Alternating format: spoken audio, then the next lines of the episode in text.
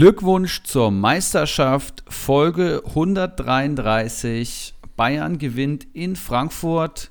Ich war in Düsseldorf unterwegs und wir haben dort leider Henrik verloren auf halbem Wege, der sich gerade mit der Spätschicht bzw. Nachtschicht um die Ohren schlägt.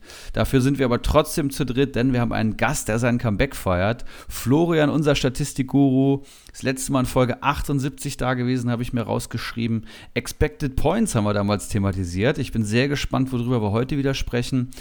Und äh, ja, Felix ist natürlich auch am Start. Ich sag mal, willkommen, willkommen in der Manege des Wahnsinns. Die weltwirtschaftliche bzw. die Weltlage ist eine schwierige, aber wir werden trotzdem einen Communio-Podcast aufnehmen. Was geht? So sieht's aus und dem kann ich mich nur anschließen. Es ist momentan alles sehr, sehr merkwürdig und besorgniserregend, aber nichtsdestotrotz sind wir natürlich heute hier und versuchen ein bisschen Normalität mitzubringen, auch wenn das uns wahrscheinlich äh, schwerer fällt als sonst. Aber ja, wir können ja leider oder vielleicht auch zum Glück, keine Ahnung, sowieso erstmal nichts ändern. Von daher gucken wir auf das, was wir können oder auch nicht. Oder auch nicht. Aber ja. wir haben ja heute einen Gast, der auf jeden Fall was kann und äh, davon sogar eine ganze Menge. Und den äh, möchte ich natürlich auch hier recht herzlich begrüßen. Gute Flo. Hi. Hi. Wie war dein Wochenende ähm, kommunio-technisch? Ging es voran oder nicht? Wir hatten es ja schon so ein bisschen im Vorfeld äh, äh, ja, mitgenommen, aber das wissen natürlich unsere Hörenden nicht. Von daher ähm, gib doch mal so einen kleinen Einblick in deinen Communio-Alltag und auch dann speziell in, dein, in deine Communio-Liga und da das letzte Wochenende. Ja, also mein Communio-Alltag sieht wahrscheinlich so ähnlich aus wie bei allen Hörern. Wenn ich morgens aufwache, wird direkt mal auf den Transfermarkt geguckt, beziehungsweise zuerst mal in die News, welche Spieler ich denn erwerben konnte und bei welchen ich mal wieder um 10k oder nur 1k überboten wurde. Ähm, ja, und dann wird auf den Transfermarkt geguckt und mit dem Gedanken schwanger gegangen, welchen Spieler ich mir denn jetzt kaufe oder auf welchen Spieler ich denn biete. Ähm, ja, meine letzten beiden Wochenenden sind, glaube ich, in einer Personalie ganz gut zusammengefasst, nämlich Jan Sommer, der, ich glaube, jetzt einmal minus zwei und einmal minus drei oder minus vier Punkte geholt hat. Ähm, und die Gesamtpunkte waren jetzt letztes Wochenende auf einem absoluten Tiefpunkt mit nur 19. Musste auch die Tabellenführung am letzten Spieltag abgeben und bin jetzt 30 Punkte hinter dem Tabellenführer. Und der dritte rückt mir jetzt auch schon auf die Pelle, was mich richtig nervt. ich glaube, da geht es dir so wie ganz, ganz vielen von uns. Und das ist doch auch das Schöne dann. Also ja. wir merken, es ist bei euch noch sehr spannend in der Liga. Da gucken wir doch mhm. am besten auch gleich mal in deinen Kader rein. Vorher magst du noch irgendwas zu dir sagen, dass wir mal so ein bisschen was wissen. Erik hat es ja schon gesagt, du warst schon mal da und du bist ja so der Statistikkönig. Und auch dafür, äh, ja, du, wie war das? Also müsst ihr könnt das besser erklären als ich. Erik, du nutzt doch immer das ähm, Programm für die, für das, äh, für das Programm quasi. Äh, das geht doch auch auf, auf Florian zurück, oder? Das geht komplett auf Florian seinen Nacken, genau. Ein kleines Excel-Programm, was sich einfach automatisiert ja, eine Formtabelle zieht, eine momentane relative Mannschaftsstärke errechnet ähm, aus aktuelle Gewichtung Tabelle und aktuelle Gewichtung Form des Bundesligisten und daraus den nächsten fünf Gegner analysiert und da so eine gewisse Durchschnittsstärke ableitet. Und das heißt für mich einfach, ich drücke hier einmal aufs Knöpfchen, öffne die Excel und ich sehe, wer hat in den nächsten äh, fünf Bundesligaspieltagen ein, ein leichtes oder ein schweres Programm mit einem einfachen Farbampelcode. Und das ist schon eine richtig feine Sache, ja, die da von, von Florian gekommen ist. Aber Flo, da kannst du was drüber sagen. Wie haben wir uns nochmal kennengelernt? Ähm, ich glaube, das war jetzt so ein Jahr her dass äh, ich auch einen richtig, richtig schlechten Spieltag hatte und komplett frustriert war, als äh, der Arnold, der glaube ich seit Jahrzehnten gefühlt immer nur Pluspunkte gesammelt hat, dann kaufe ich ihn mir und dann kassiert er an dem Spieltag direkt eine rote Karte durch eine Notbremse.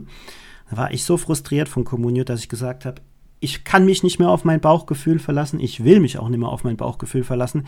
Ich brauche jetzt statistische Daten, mit denen ich in irgendeiner Form äh, mich durch den Comunio-Dschungel schlagen kann und habe dann erst diese Excel-Tabelle gemacht und Erik kam dann auf die Idee, dass man das vielleicht noch viel, viel mehr auf Communio beziehen kann.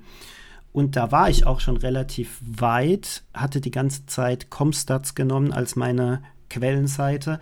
Aber da die momentan anscheinend an der Seite relativ viel machen, funktioniert mein Programm nicht mehr so gut, sodass ich jetzt nochmal ganz von vorne anfange, damit jetzt unabhängig von der Struktur der Seite ich an die Daten komme. Also da kommt vielleicht bald nochmal irgendwas. Ja, bitter und ein herber Rückschlag eigentlich. Aber das, was wir, was du bis jetzt gemacht hattest, hatte alles Hand und Fuß und du willst es ja nicht so angehen, dass du dir irgendwelche manuell Daten siehst, sondern du hast ja schon den Ansatz, das automatisiert rauslesen zu können und vielleicht, du hast ja eben schon was angeteasert, gibt es ja eine baldige Möglichkeit mit einem äh, Bekannten auf deiner Seite. Also ich glaube, das Thema ist nicht tot und ist nach wie vor, glaube ich, hochinteressant, automatisiert Statistiken zu Communio zu generieren, die einem ja, immer so eine Tendenz geben oder gewisse Insights.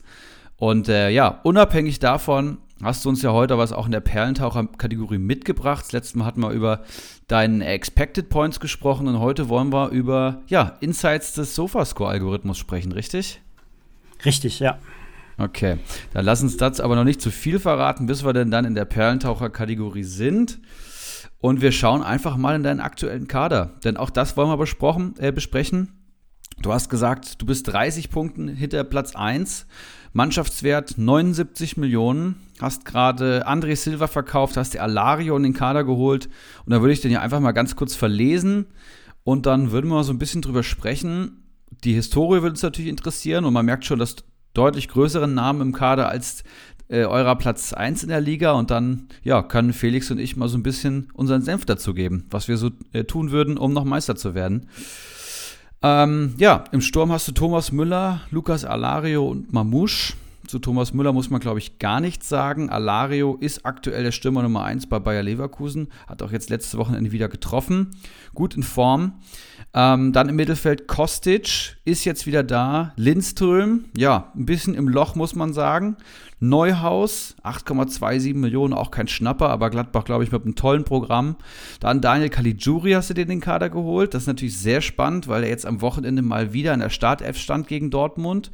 Das könnte auch eine sehr, sehr spannende Spekulation sein. Und hinten die Viererkette bzw. Fünferkette, die steht sehr stabil bei dir mit Nico Schlotterbeck, Josko Guardiol, Benze Baini, Bella Kotschap und Leitsch. Da kannst du sogar aussuchen, wen du aufstellst. Ähm, zwei absolute Big Gun-Verteidiger, Benze Baini, ja, immer für Toro gut und auch, habe ich eben schon gesagt, Gladbach mit einem guten Programm und Bella Kotschap und Leitsch punkten für ihren Marktwert auch super und im Tor dann einen Jan Sommer, ja, der immer noch nicht wieder zu den Top-Torhütern bei Comunio zählt, aber immerhin, ja, 58 Punkte auf dem Konto hat. Ich glaube, das war letzte Saison auch deutlich schlechter. Ja, willst du uns mal noch so ein bisschen in die Historie deines Kaders nehmen? Ähm, hast du irgendeine andere Big Gun vor kurzem verkauft? Ist das, eine, das, das Team so, mit dem du schon lange Zeit durch die Saison gehst? Transferierst du viel? Machst du viel an deinem Kader? Ähm, also ich würde jetzt nicht sagen, dass ich sehr, sehr viel transferiere. Ich würde mich so im Mittelmaß einordnen. Ähm, ich habe gestern tatsächlich André Silva verkauft. Da hat es mir gereicht. Ich hatte keinen Bock mehr darauf, dass er mir entweder Minuspunkte oder Nullpunkte bringt. Ähm, der Dank dafür war, dass er heute direkt mal um, ich glaube, zwischen 400 und 500k nochmal gestiegen ist. Natürlich gestern ein schönes Angebot unter Marktwert angenommen. Das ist natürlich immer sehr, sehr gut.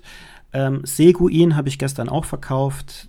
Den hatte ich aber nur temporär im Kader, weil ich dachte, die Mittelfeldspieler gegen Köln machen eigentlich immer relativ gut Punkte, was auf seinen kongenialen Partner Max Christiansen auch äh, gepasst hat. Aber Seguin hat null Punkte gemacht. Die beide, beiden habe ich verkauft und dafür mir dementsprechend Alario und Caligiuri ins Team geholt. Schlotterbeck habe ich schon seit Beginn der Saison.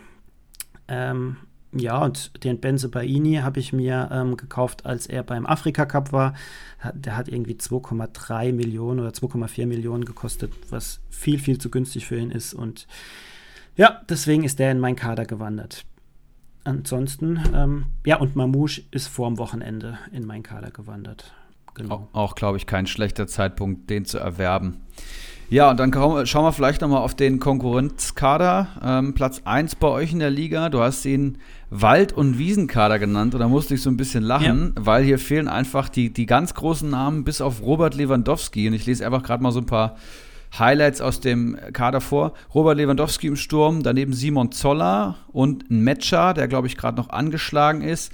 Dann sehe ich noch Sarenren Basé, der hat natürlich gerade am Wochenende wieder getroffen und Modest. Das heißt, der Sturm ist schon echt gut aufgestellt, gerade mit Modest und Lewandowski. Im Mittelfeld dann Skiri, Schöpf, Christiansen, Karasor und Tauer. Und gerade die ersten vier sind natürlich absolute Communio-Monster für ihren Marktwert. Das heißt, 2,3 Millionen wert, 1,9 Millionen wert, Karasor 1,5 Millionen wert. Und gerade über Christiansen haben wir im Vorfeld schon intensiv gesprochen. Was der momentan an Punkten abreißt bei Fürth, ist natürlich der absolute Wahnsinn. Karasor auch Preis-Leistungs-Verhältnis super. Alessandro Schöpf wird hier jede, jede zweite Folge mittlerweile genannt. Auch der holt ordentlich Punkte rein und ein Skiri ja, ist vom PPS unter den Topspielern der diesjährigen Saison. Auch der rasiert natürlich mhm. und dann hinten in der Abwehr hat er noch Schmitz und Mavropanos.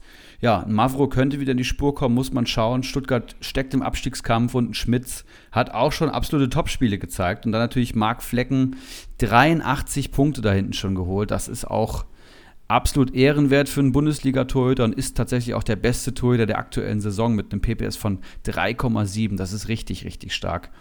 Ja, wenn wir mal von Levi und Modest absehen, dann können wir noch Skiri mit reinnehmen. Und ansonsten sind das alles einfach Preis-Leistungsspieler. Ne? Und du hast dann eben Kostic, Neuhaus, Caligiuri, du hast Müller, Alario, Schlotterbeck, Guardiol, alles prominente Vertreter. Und ja, Christiansen, Karasor und Sarenren Basé holen dann wahrscheinlich mehr Punkte am Wochenende. Ne? Es ist zum Heulen, ja. Das ist ein Kader, von dem träume ich jede Nacht, aber halt Albträume. das ist unglaublich. Also, ich, ich kann es nicht verstehen. Er hatte jetzt übrigens noch, um das vollständig zu machen, er hat ja momentan nur zwei Abwehrspieler. Ähm, David Raum hatte er, er, ist er, hat er an dem Spieltag noch. Der nur einen Punkt geholt hat, der ihn dann direkt wieder verlassen hat. Ja. Spannend. Es ist, ja, unglaublich. Aber ich glaube, es sieht insgesamt ganz gut aus, wenn ich die Karte so vergleiche und mir überlege, wir haben ja noch zehn Bundesligaspieltage, wo du noch richtig Punkte aufholen kannst. Aber mich würde natürlich jetzt erstmal ähm, die Meinung des Comunio Krösus Felix interessieren. Felix, was würdest du Florian raten, was kann er tun, um Meister zu werden? Da hast du gute Erfahrungen mitgemacht. Ja, äh, da gehe ich jetzt gar nicht näher drauf ein. Vielen Dank. Ähm, also, man, ich glaube, du hast schon vieles richtig eingeordnet.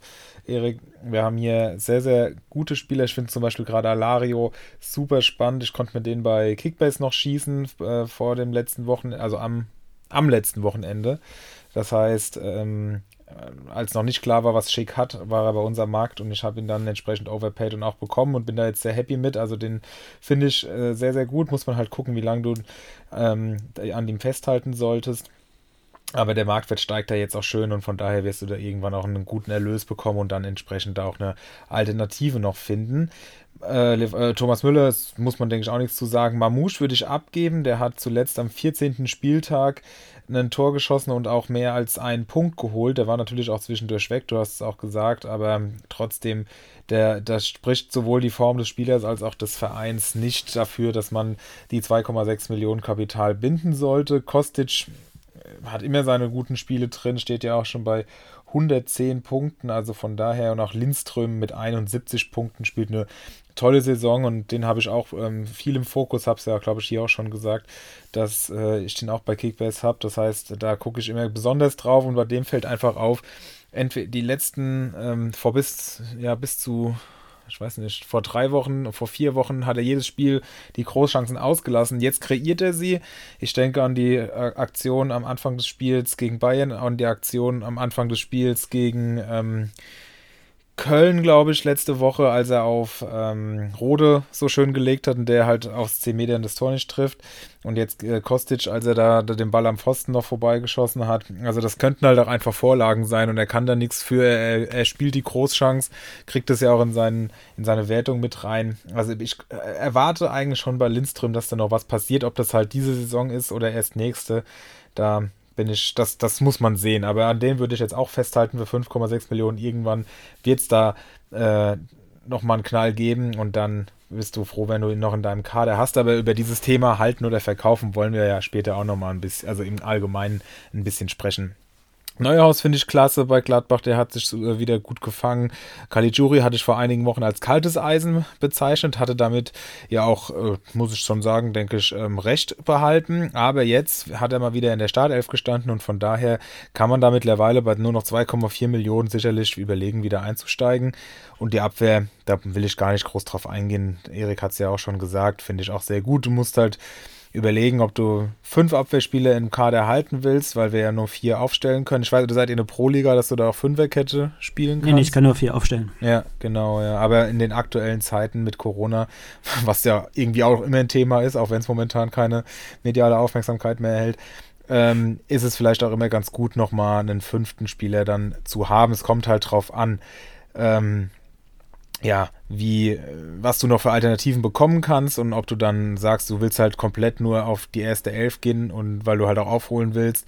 Aber da ist es jetzt, Erik hat es ja auch schon gesagt, wir haben noch zehn Spieltage, vielleicht auch noch einen Tacken zu früh für. Aber ich finde den Kader auch wirklich gut, finde den ähm, deines Konkurrenten dagegen ein bisschen schlechter, wobei ich weiß halt selbst, wie es ist. Lewandowski, der rettet einen halt auch sehr, sehr häufig und auch Modest hat bis äh, letzte Woche fast in jedem Spiel sein Tor geschossen und wird mhm. sicherlich auch wieder daran anknüpfen. Aber ansonsten bin ich der festen Überzeugung, dass du das eigentlich ziehen müsstest.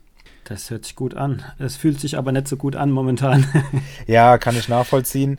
Wie gesagt, Lindström ist halt die Frage, wie lange man sich das noch anschaut. Aber mittlerweile ist der Wert halt auch schon nur noch bei 5,6 und ja. da musst du halt gucken, ob du wirklich eine reale Alternative am Markt findest. Vielleicht sogar einen für dann, wenn man es addiert, 8 Millionen, wenn du Mamouche noch mit abgibst, dann würde ich es überlegen, aber ansonsten sehe ich eigentlich keine weiteren Verkaufskandidaten hier. Es ist schade, dass Henrik nicht da ist, der ist immer noch mal ein bisschen radikaler, geschweige denn Uli, der ja hier mal einen Rent losgelassen hat. der hätte alles aber verkauft.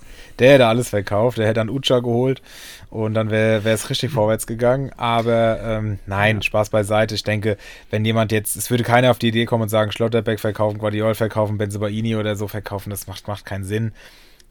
Ja, Schlotti ist halt 9 Millionen wert, muss man halt auch immer sehen, aber mhm. er rechtfertigt das ja auch. Also selbst wenn du einen Stürmer in einer ähnlichen Preisklasse kaufst, wird er wahrscheinlich schlechter punkten als ein Schlotti, der jetzt schon bei 124 ja. Punkten steht, ist schon Wahnsinn.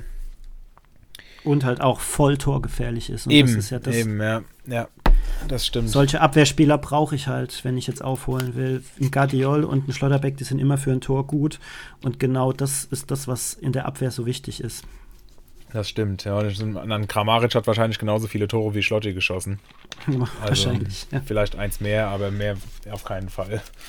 Deswegen, also da würde ich mir jetzt erstmal keine Sorgen machen und irgendwann wird es auch wieder ähm, so laufen, dass du die Punkte aufholst und dann und ein Christiansen, auch wenn das richtig geil ist, was der für den Preis für Punkte holt, das ist unbestritten, aber das kann nicht immer funktionieren. Von daher ruhig bleiben und keine überhasteten Aktionen starten. Ja, das habe ich mir auch gedacht und habe dann direkt André Silva verkauft, aber das hättet ihr wahrscheinlich auch gemacht, oder? Ja, ich war ja bis äh, vor ein, zwei Wochen noch immer im Team, äh, im Team Silver, also nicht, weil ich ihn hatte, aber weil ich eigentlich schon auch der Meinung war, dass Leipzig ins Rollen kommt, was ja ergebnistechnisch auch der Fall ist, wobei das Spiel am Sonntag äh, ja eine absolute Katastrophe war, aber da war die Aufstellung ja auch ein bisschen merkwürdig. Aber ich kann es auf jeden Fall nachvollziehen, dass du ihn verkauft hast und wenn du ja auch dann die Alternativen schon im Kader hast, dann ist es ja auch total, total nachvollziehbar. Okay. Gut, dann ja, also jetzt Florian, ich kann dir noch einen Take mitgeben. Ähm, Gerne. Also, ich glaube, Alario ist natürlich jetzt noch was für zwei, drei Spiele und dann musst du ihn abgeben. Mhm. Weil wenn Schick zurückkommt, wird ein Alario der Einwechsler sein dann geht natürlich viel Torgefahr flöten, auch wenn er kein schlechter Stürmer ist, sondern wird der Marktwert so hoch sein. Das heißt, du wirst irgendwann die Alario-Millionen reinvestieren können. Mamouche, ja, ich bin überhaupt kein Stuttgart-Fan, das hört man ja, glaube ich, mittlerweile auch raus, aber er könnte jetzt mal ein Lichtblick werden, also bin ich mir sehr unsicher. Aber ich glaube, Lindström würde ich sofort abgeben sogar. Und äh, ja, liegt jetzt nicht an seinem Potenzial oder an seinem Können. Er ist einfach noch sehr jung, 21 Jahre und er hat halt 71 Punkte schon geholt, was für eine erste Bundesliga-Saison recht ordentlich ist, wenn man überlegt, dass die Eintracht absolutes Mittelmaß gerade ist. Aber er hat eben einen Großteil seiner Punkte einfach in vier Spielen geholt, immer wenn er ein Tor erzielt hat. Und ansonsten war, glaube ich, die beste Saisonleistung mal sechs Punkte mit einer Torvorlage. Und auch jetzt in den letzten Spielen, wo man immer sagt, er hat seine Chancen, er spielt seine Chancen raus. Was hat er jetzt hier geholt? Sechs, zwölf Punkte in vier Partien. Ist ein Dreier PPS. Insgesamt der PPS über die ganze Saison bei 3,2 und das beim Marktwert von 5,6 Millionen. Und bei der Eintracht, ja, ist die Formkurve auch alles andere als oben. Ne? Das muss man auch mal sagen. Und gerade offensiv klemmt es gerade. Drei der letzten vier Heimspiele verloren. Oder nee, ich glaube, vier der letzten vier Heimspiele verloren. Und in den letzten drei Heimspielen nicht ein Tor erzielt. Das ist wirklich sehr alarmierend für die Eintracht die vor allem in der Vergangenheit durch Offensivqualitäten bekannt war. Ich erinnere da an Büffelherde und so. Und das fehlt momentan komplett. Und ähm, da wird ein Kostic auch mehr Torbeteiligungen erzielen und ein Lindström erst recht. Das kann dann immer das entscheidende Tor sein, um dann zu siegen, aber gerade mal so ein Doppelpack würde ich von keinem gerade erwarten. Dafür ist die Eintracht offensiv zu zahnlos, muss zu viel investieren. Und ob da mit zwei Eintracht-Spielern gehen, weiß ich nicht, ob ich das machen würde. Und dann muss ich sicherlich eher von Lindström trennen, weil ein Kostic einfach auch Rohpunkte erzielt. Ja, und wenn wir dann vor allem auch auf das Programm gucken, hat Frankfurt da eigentlich richtig gute Alternativen in den nächsten Wochen. Ähm, spielen bei Hertha zu Hause gegen Bochum. Bochum ist ähm, eigentlich für sich eher heimstark und haben hier ein Auswärtsspiel. Das heißt, das ist für Frankfurt sicherlich auch nicht schlecht. Dann ein Spiel in Leipzig und dann zwei Heimspiele gegen Fürth und Freiburg. Also es ist jetzt nicht so, dass da die ganz großen Kaliber kommen, von Leipzig mal abgesehen, aber die ja, überzeugen auch eher auf dem Papier als auf dem Feld ich würde also ich finde, Lindström ist für 5,6 Millionen auf jeden Fall eine Option wert und ich würde Lindström aufgrund seines Marktwerts eher halten als Kostic, weil man, wie schon gesagt, für den auf jeden Fall einen höheren Erlös bekommt und dafür für das Geld halt auch eine absolute andere Gun. Aber das ist Geschmackssache. Also ich finde auch das, äh, was Erik sagt, plausibel. Ähm, habe halt Lindström, wie gesagt, selbst auch und deswegen bin ich da so ein bisschen, vielleicht äh, ist auch der Wunsch der Vater des Gedankens, aber ja, du musst dich entscheiden, welche Ideen du dir da mehr zusagen und vor allem ist es wahrscheinlich auch immer die Frage der Alternativen. Wenn's, wenn du einen 8 Millionen Spieler auf dem Transfermarkt hast, dann verkaufst du Lindström und Mamouche und wenn du einen 11 Millionen Spieler auf dem Transfermarkt hast, oder vielleicht sogar 13, 14, und ich meine, guck mal, Thomas Müller ist mittlerweile, den hast du ja schon, aber nur als Beispiel ist halt 14 bisschen nur wert momentan. Und äh, wenn man so jemanden dann bekommen kann, dann löst man eben Kostic und Mamouche aus und dann hat man hoffentlich immer noch eine äh, Frankfurt-Aktie im Kader, die dann bei dem eigentlich ganz ordentlichen Programm in den nächsten Wochen zünden kann. Die Eintracht schlägt sich halt momentan mehr selber, als dass sie mit dem Gegner hadert. Das muss man schon so sagen. Aber ich glaube, wenn du, egal von wem du dich trennst, ähm, einer ist, ist, auf jeden Fall die richtige Entscheidung. Und wenn du dann noch die Alario Mamouche Millionen eventuell funktionierten Caligiuri ja auch nicht, das noch reinvestierst, dann sieht es schon sehr stabil aus. Gerade in Schlotterbeck, Guardiol, Bella Kotschap, Leit, Spense, Baini, Sommer, das sind ja auch alles Rohpunkte für dich. Ne? Also ich glaube, über zehn Spieltage hast du da schon sehr gute Chancen. Wenn der Sommer mal ein bisschen weniger variant wäre und mir einfach mal konstant die Punkte bringen würde, aber es fühlt sich so schlimm an. Im einen Spiel hält er zwei Elfmeter und holt seine zwölf Punkte und dann im anderen Spiel kriegt er halt einfach seine zwei Gegentore, Ansonsten hat er nichts zu tun und kommt dann mit minus zwei Punkten raus oder sogar noch schlimmer im letzten Spieltag gegen Dortmund, als er sich die sechs Dinger gefangen hat. Ach, das ist, also diese Torhüter, das ist auch was, weiß ich nicht. Gibt bei uns in, es gibt bei uns in der Liga auch Leute, die Verfechter sind, sich einfach einen 160er ins Tor zu stellen und zu sagen, damit fährt man besser. Weiß ich nicht. Ja, da da, da bin ich eigentlich immer dagegen, aber ich finde gerade in der aktuellen Saison zeigt sich das vor allem.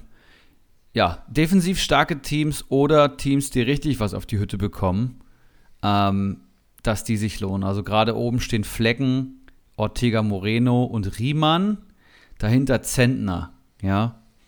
Steht alles für mich für defensive Stabilität, sowohl Freiburg, Bielefeld, Bochum als auch Mainz.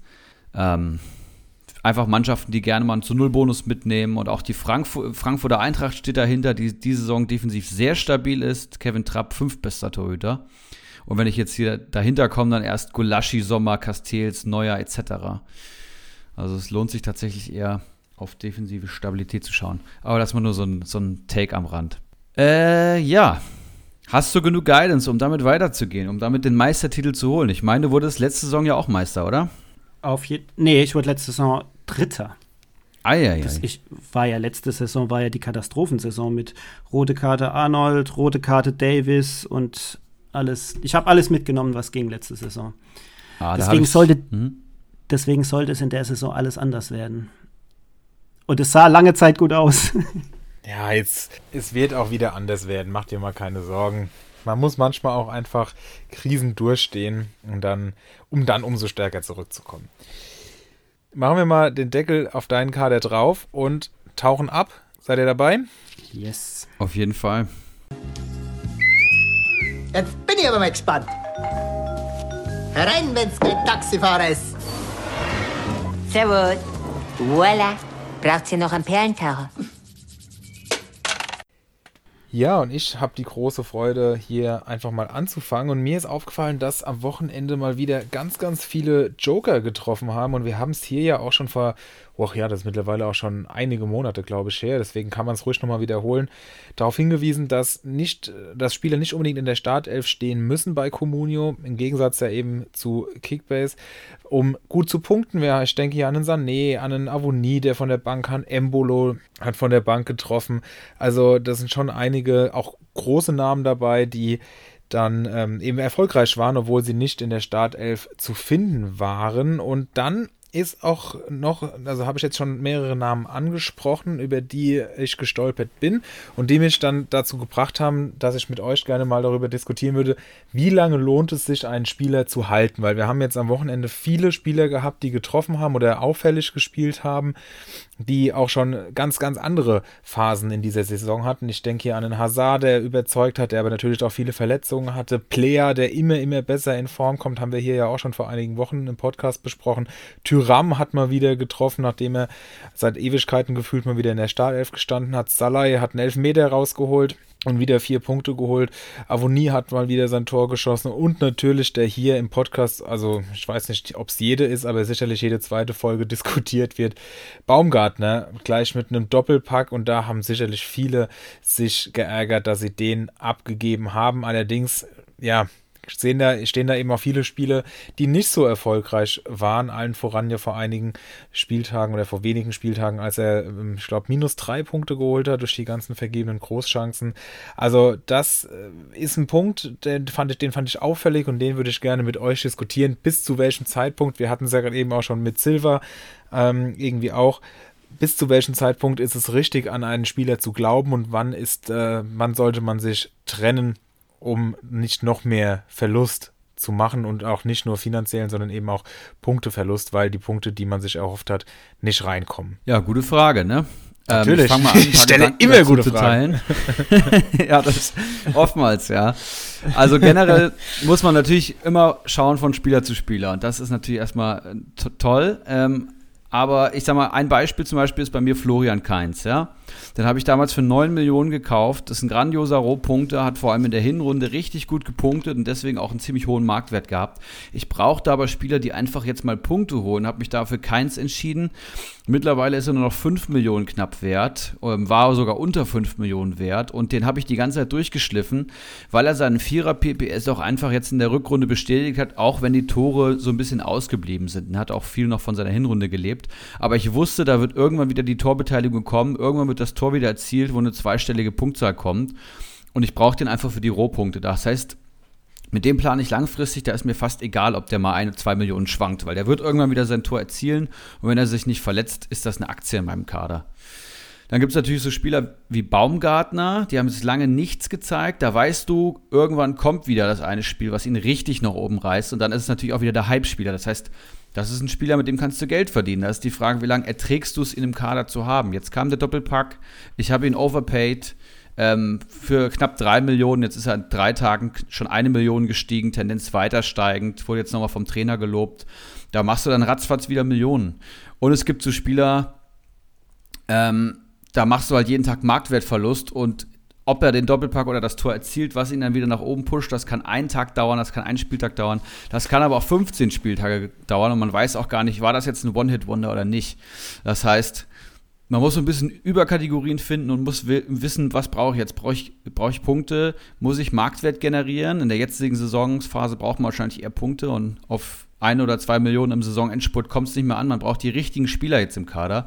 Und da würde ich dann jetzt auch Verlust verschmerzen. In der Hinrunde bin ich damit viel kritischer, da verkaufe ich auch viel früher. Ja, genau. Den letzten Punkt würde ich genauso unterschreiben. Wir sind jetzt im Stadium. da ist der Marktwert gar nicht mehr so sehr wichtig, sondern es geht nur noch um die Punkte. Und ähm, gerade so ein Spieler wie Baumgartner, der ist halt immer für ein Tor gut. Und wenn er dann mal so eine Varianz hat wie an dem Spieltag oder die letzten zwei Spiele, ich glaube, letzt, letzten Spieltag hat er ja auch schon getroffen, ähm, dann, dann ist das einfach geil. Oder Vor nee, Vorlage hat er gegeben, oh, ja, okay. also auch geholt, gefühlt ja. ein Tor geschossen. Ähm, und dann, dann ist das halt geil, wenn man den im Kader hat und dann ich meine, da war er auch sehr, sehr günstig noch dazu. Also ich meine, ein Baumgartner wird jetzt nicht mehr tiefer fallen als, ich glaube, der war da drei Millionen wert oder sowas. Also irgendwann muss man sich dann auch die Frage gefallen lassen, jetzt rentiert es sich ja nimmer, den zu verkaufen und dann muss man ihn halt so lange im Kader behalten, bis er dann halt wieder punktet, was ja definitiv auch der Fall sein wird. In der Hinrunde bekommen die Spieler von mir zwei, maximal drei Spiele Zeit und wenn die da nicht performen, dann weg damit mit dem ähm, Marktwert bzw. mit dem frei gewordenen Kapital kann ich viel, viel Besseres anfangen und dann eben meine, meine Millionen auf heiße Aktien setzen, die mir dann entweder Marktwert und oder Punkte bringen. Ich finde, ihr habt schon sehr, sehr spannende Punkte gesagt und kann euch da in großen Teilen eigentlich auch wirklich nur zustimmen auch gerade die Idee, um das nochmal so ein bisschen dann zusammenzufassen, zu sagen, in der Hinrunde äh, weniger Zeit geben als in der Rückrunde, weil man eben auch auf die Finanzen ein bisschen mehr den Wert legt. Also finde ich ganz, ganz interessant. Wichtig ist wahrscheinlich auch einfach generell, dass man wenn man einen Spieler verkauft hat, aus Gründen, weil man eben nicht von ihm überzeugt ist und er dann, wie jetzt Baumgartner, also wenn wir mal gerade jetzt mal beim Baumgartner, bei Baumgartner bleiben, der hat an Spieltag 16 hat er zwei Punkte geholt und dann ging es weiter 1, 0, 0, 0, 1, minus 3. Und dann, ich meine, spätestens nach dem minus 3, dass wenn man dann sagt, ich habe jetzt keinen Bock mehr, ich halte es nicht mehr aus, ich verkaufe ihn. Und dann kommen halt 6 und 18 Punkte. Natürlich ärgert man sich dann. Aber ich ähm, habe die Erfahrung gemacht, dass wenn ich dann verkauft habe, dann einfach auch äh, im Kopf den Haken dran und gar nicht mehr drüber nachdenken. Und dann ja, fällt es einem auch leichter, sich von Spielern zu trennen. Und das ist eben auch ganz, ganz wichtig, weil wenn man diese grundlegenden äh, Punkte sieht und auch weiß, dass eben bei er, er immer mal wieder ein Wehwehchen hat und Hoffenheim auch einen enormen Konkurrenzkampf da vorne hat, dann ist das keine falsche Entscheidung, ja. Und dass der halt immer wieder mal zurückkommen kann, das weiß man auch. Dafür hat er eben auch diese Klasse. Aber man hat eben die Fakten nach den minus drei Punkten und dem, was da halt alles davor war. Und dann ist es auch total okay, dass sich zu trennen, muss man sich danach nicht ärgern, weil die Fakten eben für einen gesprochen haben und den Rest kann man dann einfach auch nicht beeinflussen. Und das ist ganz, ganz wichtig, dass man sich da nicht zu sehr grämt und über alte, abgeschlossene Transfers sich Gedanken macht. Was sagt ihr zu der These, dass man, also es gibt ja generell Spieler, die haben eine sehr hohe Fluktuation in ihren Punkten. Da denke ich zum Beispiel an Bibu als ganz extremes Beispiel. Da ja. kommt sechs Spieltage kaum was und dann kommt der 20-Punkte-Spieltag, der kommt dann auf seinen hohen PPS über die Saison. Es gibt aber auch einen Spieler wie äh, Höfler von Freiburg, sage ich mal. Ne? Vielleicht ähnlicher PPS, aber da kommt maximal ein Tor diese Saison und der hat ähnlich, äh, ja, ähnliche Werte. Und ich bin der Meinung, dass man natürlich einen Höfler viel länger mit einem guten Gewissen halten kann, als jetzt ein Bebu, obwohl natürlich beim Bebu dann irgendwann wieder dieser Ausreißer nach oben kommt und dann auch wieder Millionen generiert werden können. Das habe ich ja eben angesprochen. Was sagt ihr dazu? Was, welchen Spieler ich gerne äh, lieber hätte oder was meinst du? Ja, also wenn Bibu jetzt getroffen hat und dann trifft er drei Spieltage wieder nicht, dann fällt er ja. Spieltag mhm. für Spieltag und du weißt, wahrscheinlich irgendwann kommt der Doppelpack, aber du verlierst eigentlich jeden Spieltag auch Kapital oder wird weniger wert. Was macht man dann mit jemandem? Ich meine, den Höfler kann man halt einfach durchschleppen, da weiß man auch, was man kriegt. Das ist ein Spieler für eine Saison, finde ich. Ja, Bibu nicht. Sehe ich ganz genauso. Also ich würde lieber einen Höfler in meinem Team haben als einen Bibu. Ja, und es kommt halt auch ein bisschen drauf an, wenn man jetzt weiß, okay, es sind noch fünf Spieltage zu gehen oder so und ich muss noch Punkte aufholen, dann würde ich mir halt eher einen Bebu reinholen, aber ansonsten würde ich auch te äh, tendenziell lieber mit Höfler gehen, beziehungsweise wenn ich einen Vorsprung zu verteidigen habe, eindeutig auch auf so einen stabilen Spieler setzen. Okay. Ja, sehr interessant. Ähm, ich habe natürlich mal wieder das Programm der Bundesligisten, Florian, weil ich einfach mit zwei Klicks deine Excel aktualisieren kann und das hier verlesen kann. Das heißt, wenig Vorbereitung, gerade in arbeitsintensiven Phasen perfekt. Und ich habe mir das mal angeschaut heute Morgen und mir ist aufgefallen, dass Köln hier mit Abstand das schwerste Programm hat und das liest sich auch echt knackig. Jetzt kommt ähm, Hoffenheim, dann Leverkusen, Dortmund. Das alles Mannschaften, die super in Form sind. Leverkusen, Dortmund, gerade Spitzenteams, absolut. Dann kommt Union Berlin, die natürlich immer schwierig zu bespielen sind. Und dann Mainz. Das heißt, kein Gegner, der auf jeden Fall unter den Kölnern steht in der Hackordnung ich würde mal sagen, so zwei, drei Teams auf Augenhöhe und zwei Top-Teams. Da kann Köln dran wachsen, da kann aber auch Köln auf den Sack bekommen durch die riskante Spielweise. Muss man sich überlegen, ob man mit Köln angeht. Und ein absolutes Top-Programm und seit langem mal wieder ein grüner Wert hier in der, in der Modellierung ist Borussia Mönchengladbach. Die habe ich letzte Woche schon empfohlen mit einem Top-Programm. Und da gibt es auch einige spannende Spieler wieder im Kader. Aber ich will es euch nochmal verlesen. Die nächsten zwei Gegner, Gegner in der Formtabelle ganz weit unten. Jetzt kommen Stuttgart und die Hertha. Da ist Gladbach und mit der Offensivpower, glaube ich, sehr interessant. VfL Bochum kommt dann, ähm, dann Mainz und dann wieder Fürth. Ja, das heißt, Bochum und Mainz sind jetzt hier sogar die Top-Teams der nächsten fünf Gegner von Gladbach. Und ansonsten nochmal Stuttgart, Hertha und Fürth. Also sehr, sehr, sehr attraktiv, würde ich sagen. Also ich glaube, so eindeutig ist das selten beim Programm der nächsten fünf Spieltage. Ja, also wenn man ein bisschen Kapital von Köln auf Gladbach schiffen möchte, sicherlich keine schlechte Idee und ich kann mir auch vorstellen, dass viele Gladbach in den nächsten fünf Spieltagen an Wert zulegen möchten, wenn man da nochmal äh, Millionen investieren möchte. Ja, da sind auf jeden Fall auch einige dabei, gerade Tyram oder so. Ich hoffe, ich nehme da jetzt nichts vorweg, was später noch bei den heißen Eisen kommen würde. Aber der ist einfach mit 3,1 Millionen auch so, so günstig. Da kann man sicherlich, äh, oder so muss man sicherlich einfach einsteigen, wenn der jetzt auf den Transfermarkt kommt. Ja, richtig. Wobei ich bei Liga Insider letztens den Kommentar bei Tyram gelesen habe, dass der erst wieder anfängt zu sprinten, wenn er seinen Vertrag bei Real Madrid hat. Ähm, jetzt hat er aber an dem Wochenende endlich mal wieder performt. Und klar.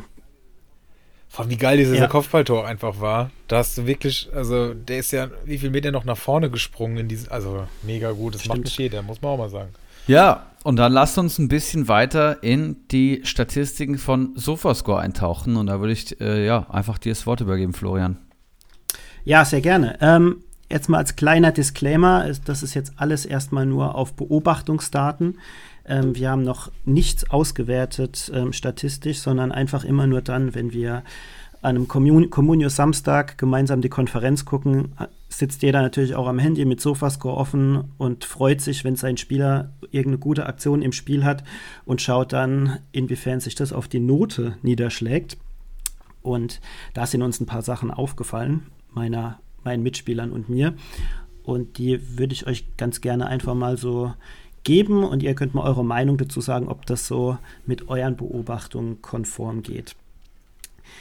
Ähm, der erste Punkt ist, geht um Großchancen vergeben. Ähm, dazu muss man erstmal wissen, wie eine Großchance bei Opta definiert ist. Also für die, die es nicht wissen, Sofascore bezieht die statistischen Werte von Opta. Und wenn Opta sagt, Lewandowski oder Silva oder wer auch immer hat eine Großchance vergeben, dann hinterfragt das Sofascore gar nicht, sondern übernimmt das blind und macht basierend auf diesen Daten die Note, die dann zu unseren Communio Plus bzw. Minuspunkten führt. Ähm, und da ist ja eine Großchance vergeben, schon relativ schlimm, schlägt schon ganz schön ins Kontor. Und eine Großchance wird definiert als eine Situation, in der ein Spieler mit hoher Wahrscheinlichkeit ein Tor erzielen kann. Das kann ein 1 gegen 1 mit dem Torhüter sein oder der Torabschluss aus naher Entfernung mit freier Schussbahn zum Tor. Elfmeter sind immer Großchancen. Das ist erstmal die Definition. Jetzt kann man sich mal überlegen, wofür ein Lewandowski zum Teil Großchancen vergeben bekommt. Also ab und zu kann man es auch nicht verstehen, wie beispielsweise letztes Wochenende ein Silva, der aus einem so spitzen Winkel aufs Tor schießt. Keine Ahnung, ob das jetzt eine freie Schussbahn zum Tor war, aber naja, okay, das ist halt immer die Sache und da kann man immer diskutieren. Ähm, aber meine Beobachtung oder unsere Beobachtung war, dass wenn ein Spieler eine einzige Großchance vergeben hat, führt es zu einem relativ geringen Abzug in der Sofascore-Note. Das ist immer so 0,2 bis 0,3. Ähm, also beobachtungsmäßig würde ich jetzt sagen, wirklich tatsächlich so 0,25 Abzug. Ähm, vergibt man allerdings die zweite, dritte oder mehr Großchancen, so fällt das richtig ins Kontor und man kriegt dann pro weiterer vergebener Großchance 0,4 bzw. 0,5 Notenpunkte Abzug. Ich erinnere mich noch an letzte Saison, als ihr beide den, den Schick im Kader hattet. Erik und Philipp, als der irgendwie mal mit einer 5,3 oder sowas rausging, weil er irgendwie vier Großchancen oder fünf Großchancen ich erinnere mich, vergeben ja. hatte. Das war genau. krank, ja. Also tatsächlich ist eine Großchance vergeben, auch wenn man sich da immer die Haare rauft, noch gar nicht so schlimm. In unserer Beobachtung zumindest, erst wenn es dann mehr wird, wird es schlimm, was die Note angeht. Genau andersrum verhält es sich zum Beispiel mit einer Torvorlage. Ähm, eine Torvorlage ähm, bringt auch einen geringen Boost. Ich würde auch so sagen bei 0,25. Ähm, aber, und das hatte ich in der letzten Folge schon gesagt, und da ging es dann auch in den, in den Kommentaren relativ krass rund mit den Diskussionen, wenn man zwei Torbeteiligungen hat, also entweder zwei Tore oder zwei Vorlagen oder Vorlage und Tor, ähm, so orientiert sich die Sofascore-Note um eine 8,0. Ich sage bewusst, sie orientiert sich darum, wenn es natürlich noch eine andere krasse Statistik gibt, wie zum Beispiel, man hat zwei Großchancen vergeben, hat man natürlich keine 8,0 Wehr. Oder wenn man einen Error Let to Goal hat, dann hat man auch keine 8,0 Wehr. Aber im Schnitt zwei Torbeteiligungen, zwei direkte Torbeteiligungen, ähm, also das ist kein Key Pass, ähm, ist auch eine Rubrik bei Sofascore, ähm, sondern nur Vorlage oder Tor, dann hat man seine 8,0 eigentlich relativ sicher. So, ähm, und dann. Ich bin ganz ge geplättet von diesen ganzen Aufgetröselungen, weil ich finde es so nervig an sowas Gott, dass man das eben nicht genau weiß, äh, was wie viele Punkte letztlich gibt oder wie, was, wie viel die Note nach oben und unten korrigiert. Also es ist ein bisschen doof, aber das ist doch cool, wenn man das hier mal so ein bisschen vor Augen geführt okay. bekommt. Ich check hier gerade parallel schon die Spieltagsstatistiken von letzter Woche. Sehe natürlich einen Player mit zwei Torvorlagen, hat eine 8-7. Mhm. Baumgartner mit zwei geschossenen Toren, eine 8-5. Dann sehe ich hier noch Diaby Doppelpack geschnürt, 8-3. Ja, das war's dann auch schon. Also alle mindestens über 8, hast du vollkommen recht. Ist ja natürlich auch ein Haraguchi zum Beispiel, der hier mit einem Tor schon die 8-0 holt. Aber unter gibt es natürlich gar nichts hier, das stimmt. Und auch für den letzten Spieltag ist das so. Gut, also es gibt natürlich auch Extrembeispiele, die dann tatsächlich trotz zweier Torbeteiligungen mit einer 7-3 oder sowas rausgehen, aber dann hast du halt zwei, zwei Großchancen vergeben oder hast wirklich ähm, einen Error Let to Goal oder sowas, was dann krass ins Kontor schlägt. Ähm, was mir jetzt letzten Spieltag erst aufgefallen ist, ähm, man sagt ja immer, Abwehrspieler, da sind die Zweikämpfe mega wichtig. Ähm, ja, aber Zweikämpfe sind keine allumfassende Rolle. Ich habe euch mal mitgebracht ähm, die zwei Bochumer Innenverteidiger bei der 0 zu 1 Niederlage gegen Leipzig. Der Maxim Leitsch geht mit einer 7,2 raus und der Bella Kotschap mit einer 6,9. Es sind relativ ähnliche Bewertungen, ähm, aber daran sieht man ähm, 0,3. Es sind ja schon zum Teil, können ja zum Teil zwei Punkte ausmachen. Ähm, oder? Ja. Nee, ja doch, ja. Doch. Und ähm, was da, und die haben natürlich auch ähnliche statistische Werte. Ähm, und da kann man sehen, was da vielleicht sogar mehr einfließt. Also Maxim Leitsch mit einer 7,2 hat 6 von 10 Zweikämpfen gewonnen, während ein Bella Kotschap mit einer 6,9 8 von 8 Zweikämpfen gewonnen hat. Er hat eine 100% Quote, ja, aber trotzdem eine schlechtere Bewertung als der Leitsch ähm, weil der Leitch einfach drei Clearances und vier abgefangene Bälle hat, während Bella Kotschap ein Clearance und zwei abgefangene Bälle hat. Ähm, bei den langen Bällen sind, die, sind beide etwa gleich schlecht. Äh, Leitch hat drei von zwölf an den Mann gebracht, Bella Kotschap zwei von sechs.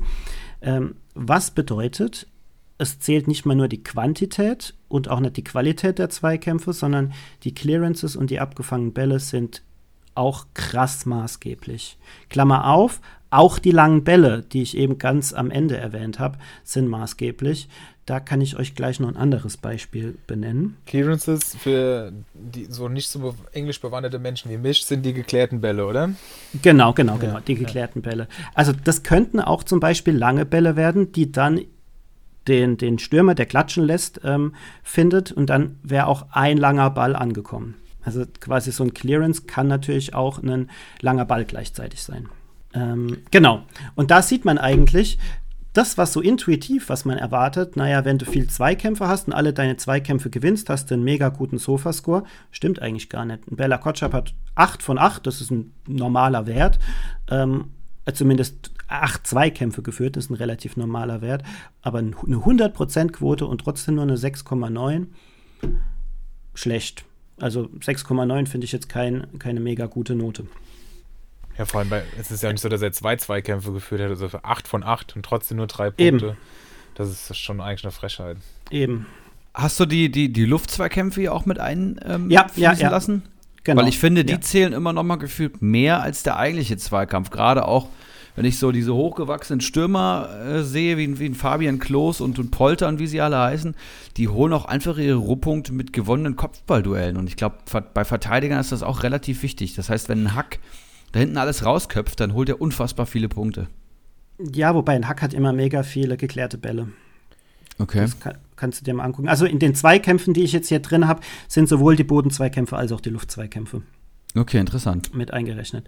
Ähm, und das, das letzte Beispiel, was ich euch ähm, noch geben möchte, ist der Hübers, der Marius Hübers, glaube ich, heißt er, ähm, im Spiel gegen Fürth. Da hat er eine 8,1 geholt, ähm, hat 10 von 13 Zweikämpfen gewonnen, hat 5 geklärte Bälle, 4 abgefangene Bälle und 8 von 13 lange Bälle an den Mann gebracht. Klar, er hat auch einen Ball direkt auf der Linie geklärt, was bei Sofascore auch einen Boost von so, ich schätze mal so 0,4 bis 0,5 mit sich bringt. Ähm, aber trotzdem ist das, wenn wir diesen geklärten Ball, also auf der Linie geklärten Ball abziehen, noch immer eine ganz andere Hausnummer als Leitschen Bella Kotschap. Und das ist quasi wegen dieser langen Bälle. Zumindest ist es meine Beobachtung, dass wenn ein Verteidiger viele lange Bälle an den Mann bringt, hat der auch eine mega gute Note.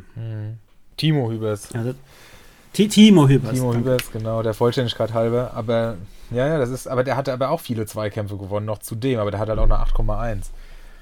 Ja, ja, genau. Ja. Genau.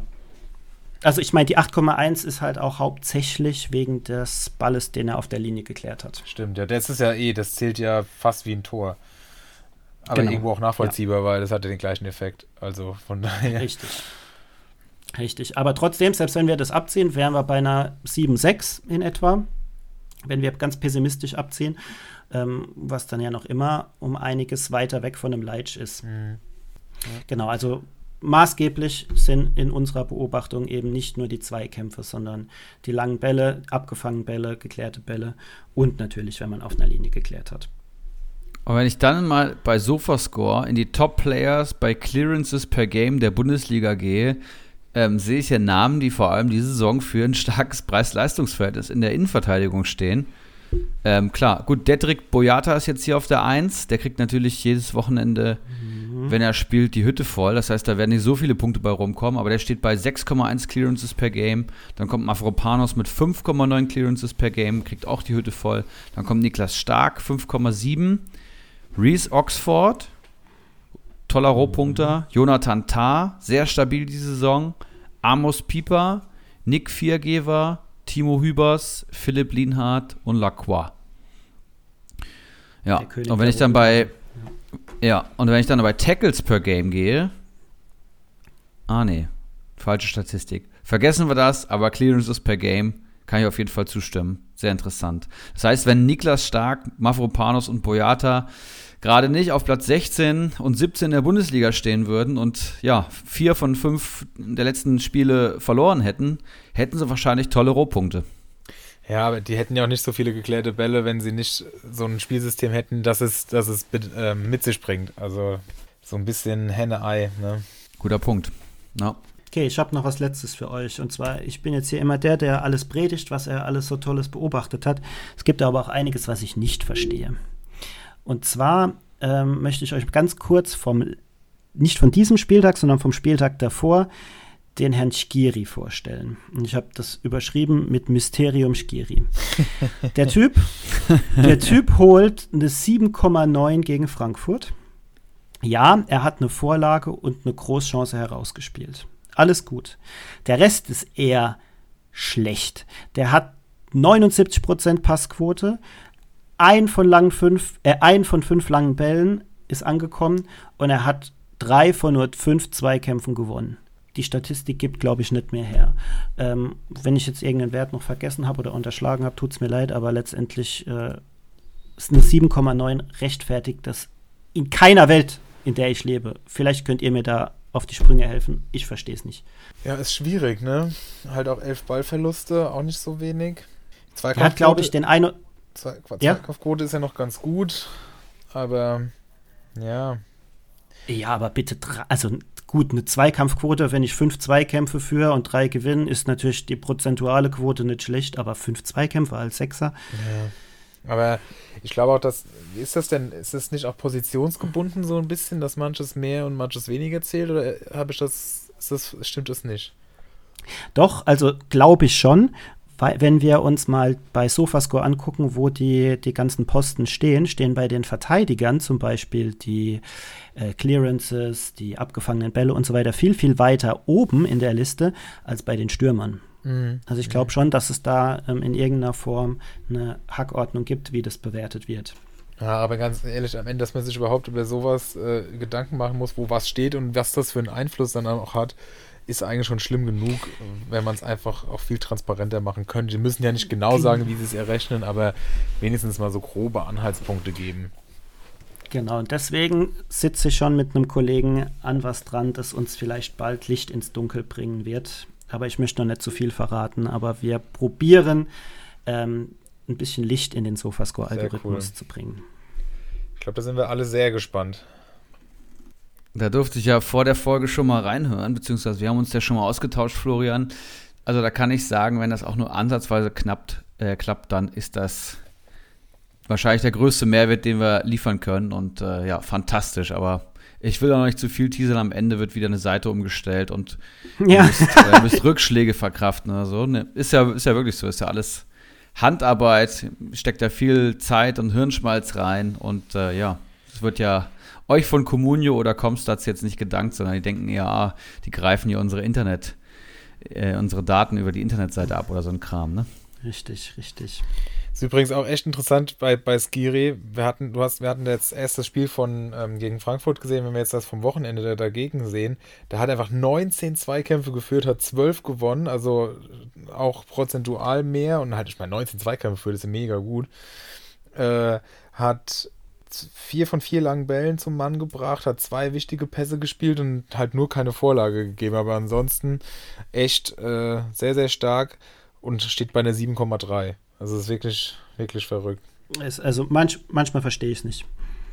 Ich gehe immer noch mal in die Liga-Insider-Ansicht von einem Spieler. Ich denke mal, die kennt ihr ja auch. Man kann ja auf Liga-Insider auf jeden Spieler gehen und die haben ja auch so unten so einen Datenreiter powered by Opta. Dann kann man auf die erste Bundesliga runterfiltern, dann sieht man Liga-Ranking des Spielers in einer gewissen Kategorie. Und bei Skiri ist halt sehr auffällig, dass er in allen relevanten Kategorien eines Mittelfeldspielers eigentlich stark ist. Das heißt, 11 bester Zweikämpfer der Liga, 20 bester Luftkämpfer der Liga, ähm, 13 bester abgefangene Bälle der Liga, 8 bester Balleroberungsspieler, plus drei Tore, Passquote von 85 Prozent, das ist auch in den Top 30. Das heißt, er ist ja eigentlich in allen Statistiken mal im vorderen Drittel. Ne? Und das macht ihn halt, glaube ich, sehr komplett, was auch die ganze Datenlage anbetrifft. Und das, der wird dann immer irgendwie seine Statistiken haben, wo er, wo er durch Rohpunkte sammeln kann. Und wenn nicht, dann wird es halt mal ein Doppelpark. Auch das haben wir von Skiri schon gesehen. Und das alles zusammen, ja, reicht dann halt für diesen sagenumwobenen PPS, den er diese Saison fährt. Das ist ja wirklich Wahnsinn. Krank. 5,6er PPS in 13 Spielen. Jo. Natürlich auch im Kader meines Konkurrenten. Natürlich. so ist es dann. Ja, ich habe echt von diesen, wenn ich hier mal gerade diese Top-Communio-Spieler PPS durchgehe, ich habe wirklich keinen herausragenden, herausstechenden Spieler diese Saison gehabt, muss ich wirklich sagen. Absolut nicht meine Saison. Naja, ähm, ja, haben wir noch was in der Kategorie Perlentaucher? Florian, ich will dir schon mal danken. Das war super interessant und ich habe mich auch schon lange nicht mehr mit den Statistiken beschäftigt, weil ich die auch immer sehr frustrierend finde. Aber ähm, gerade bei der Sofascore-Ansicht in der Bundesliga kann man ja Top-Players und dann die verschiedenen Statistikkategorien durchgehen. Das finde ich sehr interessant. Da kriegt man dann immer die, weiß nicht, Top 20 angezeigt. Bei Liga Insider kann man nochmal schauen. Und mit dem Ausblick, ähm, dass ihr da in die Richtung noch mehr macht, das finde ich super interessant. Und Florian Ruhammer ist ja eigentlich immer in unserer Facebook-Gruppe Glückwunsch zur Meisterschaft der Statistikpapst, der dann gerne auch mal ähm, ja, Grafiken postet, seine Analysen teilt. Florian, wenn du dazu was rausgefunden hast, dann hau das gerne mal unter die Folgen, unter das Folgenposting. Würde mich sehr interessieren. Also Florian ist auf jeden Fall der Name, mit dem man im Statistikbusiness richtig vorwärts kommt. Das ist schon mal ganz klar. dachte mir auch gerade. ja, und Florian, äh, mit dem hatte ich schon mal geschrieben, der wird auch hoffentlich dann bald mal demnächst in den Podcast kommen. Florian Ruhammer meine ich. Und äh, vielleicht machen wir irgendwann mal Statistik XXL mit beiden Florians. Das wäre natürlich ein Träumchen. Das wäre der Traum, ja. Ja, schauen wir mal. Gute Idee auf jeden Fall. Notiere ich mir mal. Und dann haben wir noch für heute die heißen Eisen, bevor die, ähm, ja, bevor der Akku von Felix Ersatzko Ersatzkopfhörern den Geist aus aufgibt, gehen wir nochmal da in die beliebte Kategorie, würde ich sagen. Jawohl.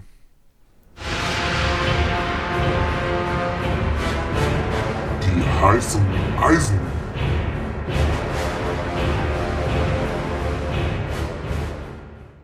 Ja gut, dann fange ich an. Ähm, Timo Hübers vom FC Köln ist bei mir, Köln, ja, ist auf der 1 bei den heißen Eisen bei mir mit 9, 6, 2, 9 und 11 Punkten in den letzten fünf Spielen und das für knapp 4 Millionen.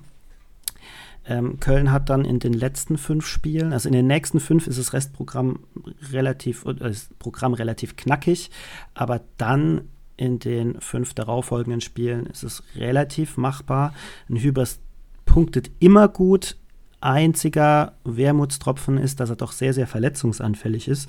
Aber Stand jetzt wird er so weiter punkten. Und klar, für 4 Millionen Verteidiger, das ist auch schon ein Sümmchen, aber ähm, das ist für mich trotzdem immer ein Must-Buy der Timo Hübers von Köln. Sehr schön. Auch diese Entwicklung in den letzten Wochen, du hast ja die, die uh, Punkte vorgelesen, wirklich sensationell. Also absoluter Wahnsinn. Dann mache ich mal weiter mit einem Mann, der diese Entwicklung vielleicht vor sich hat. Eine der ganz großen Hoffnungen von Henrik. Liebe Grüße auch von mir an dieser Stelle.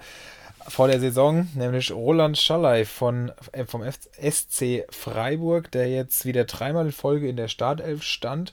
Natürlich muss man hier immer aufpassen. Ähm, weil Streich doch gerade vorne gerne mal rotiert. Allerdings haben wir ja gerade eben auch schon gesagt, dass selbst von der Bank einiges geht und gerade Freiburg war da ja ein gutes Beispiel am letzten Wochenende. Er hat jetzt den Elfmeter rausgeholt. Man hat, kann darüber diskutieren, ob das gerechtfertigt ist, aber das ist dann für Comunio ja egal. Von daher, der scheint auf dem aufstrebenden Ast zu sein und ist für gerade mal 2,7 Millionen auch noch relativ günstig. Also ich finde, diesen Gamble kann man auf jeden Fall mal probieren. Würde ich auch probieren. Ich habe noch einen Spieler, der hier wirklich gar nicht fürs Gambling geeignet ist, sondern grundsolide. Solche Spieler mag ich ja sehr gerne. 2,74 Millionen Marktwert 52 Punkte in 18 Partien geholt. Das macht ein PPS von 2,8 bei einem Marktwert von 2,7. Das ist schon mal ein super Wert. Und dann 18 Punkte in den letzten vier Partien geholt. Und das, obwohl er bei einer aktuell nicht so guten Bundesligamannschaft spielt. Die Rede ist von Wladimir Darida der doch mittlerweile wieder ackert und rackert im Hertaner Mittelfeld, absolut gesetzt ist unter Korkut und jetzt auch wieder Punkte holt. Und Narida war eigentlich immer ein Spieler, den man gerne im Kader hatte, auch zu früheren Hertha-Zeiten. Ich weiß gar nicht, wie lange der Kerl da schon wieder kickt, aber jetzt auch ähm, 3-0 in Freiburg verloren und trotzdem fünf Punkte geholt. Also absolute ähm, Konstante da gerade im Mittelfeld. Ich glaube, das haben alle so ein bisschen Serda zugetraut oder auch einem Thysar, aber jetzt ist es der Rieder, der hier die Rohpunkte einfährt und ja, auch einfach gute Spiele macht. Ja, und da ist auch auffällig sein Nebenmann Toussaint ähnlich. Also da, der hat in den letzten drei Spielen zwar fünf Punkte geholt und einmal dann, glaube ich, einen oder so, also nicht ganz so beständig. Aber irgendwie so die Zentrale bei Hertha scheint, obwohl die ja echt nicht gut sind, einigermaßen zu funktionieren, noch als Ergänzung dahingehend. Okay, dann mache ich weiter mit meinem zweiten heißen Eisen. Ist natürlich auch im Kader meines Konkurrenten. Die Rede ist von Max Christiansen äh, mit 6, 4, 7, 0 und 5 Punkten in den nächsten, in den letzten fünf Spielen. Und das bei einem Marktwert von unter 2 Millionen. Ich glaube, er ist bei 1,9 Millionen momentan. Den würde ich mir nur kaufen, wenn ihr euch Punkte erhofft, weil Fürther steigen die Saison, was Marktwert angeht, eigentlich gar nicht. Der Christiansen, der kann so performen, wie er möchte. Ich glaube, der hat jetzt innerhalb der letzten fünf Spiele 300 oder 400.000 ähm, an Marktwert zugelegt, also überhaupt nicht signifikant, aber Punkte trotzdem fantastisch. Und wenn der bei euch auf den Markt kommt, dann würde ich den auf jeden Fall kaufen. Ja, das ist so ein Spieler, der kann wirklich äh, den Unterschied zwischen Leben und Tod bedeuten. Ne? Wenn du auf einmal nochmal so eine Million investierst und krieg, kriegst diesen PPS in der Saisonphase noch so oben drauf, das ist echt Wahnsinn. Vor allem, äh, ja, wie ihr es gesagt, das ist, kann dann wirklich den Unterschied machen und nicht am Ende irgendwie, wer hat Lewandowski, sondern wer hat Leute wie Max Christiansen. Und ich würde einfach mal mit einem weitermachen, der letztes Jahr noch in Fürth gespielt hat, nämlich äh, Anton heißt er, glaube ich, Stach, der jetzt bei Mainz spielt. Äh, 3,7 Millionen ist sein Wert, klingt erstmal gar nicht so wenig, aber diese Beständigkeit, um auch hier den Weg von Erik so ein bisschen fortzuführen, ist wirklich beeindruckend. 4, 5, einmal 0, 4, 3 und 7 Punkte in den letzten sechs Spielen. Dann war mal ein Ausreißer mit minus 2 dabei und dann wieder 5, 8, 2, 13. Also das ist wirklich absolut eine Bank punktet, hat 3,15 Punkte im Schnitt. Also wir haben ja auch eine ganz gute Preis-Leistungs, ein ganz gutes Preis-Leistungs-Verhältnis und den würde ich mir auf jeden Fall auch ins Team holen. Allerdings muss man ein bisschen aufpassen, weil er vier gelbe Karten hat. Und ich habe dann noch jemanden für euch, der gerade schon ordentlich gestiegen ist, aber wo ich glaube, dass immer noch ein guter Zeitpunkt ist, ihn zu erwerben. Die Rede ist von Alassane Plea. Ähm, hat sich jetzt echt wieder gut gefangen, ist 9,58 Millionen wert. Das heißt, er ist noch nicht im absoluten Big Gun-Bereich, aber jetzt bald da. Hat auch in der wirklich schwachen Gladbacher Saison 94 Punkte geholt in 23 Partien. Das macht ein Vierer PPS über die gesamte Saison. Und jetzt haltet euch fest, 34 Punkte in den letzten vier Partien geholt und das mit nur einem Tor. Wahnsinn. Das heißt, es ist ein ein Player ist auch einfach aktuell in den Rohpunkten richtig stark unterwegs, ja ähm, weil er jetzt wieder zwei Torvorlagen beigesteuert hat gegen ähm, Wolfsburg. Das kennt man eigentlich gar nicht so von ihm. Eigentlich ist er schon ein Abschlussspieler. Auch davor die Woche ähm, in Dortmund 6-0 verloren, hat er drei starke Punkte geholt, weil er Kopfballduell gewonnen hat. Und davor beim 3-2-Sieg gegen Augsburg hat er auch eine Torvorlage gegeben und äh, ja, hat auch zehn Punkte geholt. Also der ist richtig on fire bei Comunio, was die Rohpunkte angeht. Und dann noch das Programm von äh, Gladbach, was ich ja heute vorgelesen habe. Stuttgart, Hertha, Bochum, Mainz und Fürth, glaube ich, sehr attraktiv. Hört sich gut an. Kommt direkt auf meine Liste. Leider schon vergeben bei uns. Ich habe auch gerade schon geguckt. Im Bolo wäre noch zu haben. Da muss ich mal schauen, ob ich in den investiere. Naja. Ja, von dem halte ich jetzt nicht so viel. ich glaube, die wenigsten. ja. Ähm, ja, ich habe noch einen, und zwar eine riskantere Aktie, und zwar Edmund Tapsoba, der jetzt in den letzten Spielen 7, 3 und 1 Punkt gehabt, geholt hat. Vorher war er im Aufbautraining bzw. auf Länderspielreise im Afrika Cup unterwegs, ähm, hat ein richtig, richtig gutes Spiel gemacht, ähm, wurde jetzt auch kürzlich vom Trainer gelobt und hat in der letzten Saison starke 134 Punkte geholt bei einem Marktwert von 4,33 Millionen könnte das für den Saisonendspurt der Spieler sein, der in der Abwehr nicht nur solide Punkte holt und zu Nullboni abgrast, sondern auch fürs ein oder andere Tor gut ist. Ja, und da ploppt auch schon die Liga-Insider-Nachricht auf. Edmund Tapsoba meldet sich mit guter Leistung zurück. Bestätigt dich zu 100 Prozent. Bin auch echt gespannt, wie sich das gestaltet in den nächsten Wochen. Ja, und da wären wir auch schon durch mit den heißen Eisen. Äh, sieben an der Zahl. Ich glaube, da war wieder einiges dabei. Und bei uns ist tatsächlich Christiansen noch nicht vergeben, habe ich hier parallel gesehen. Also da werde ich mal schön lauern am Transfermarkt. Und äh, ja, dann wären wir am Ende von Folge 133. Die Stunde haben wir auf jeden Fall geknackt. Leichte Tonprobleme auf meiner Seite. Ich hoffe, das wird kein neuer Standard. Ich habe einen neuen Internetanbieter seit heute.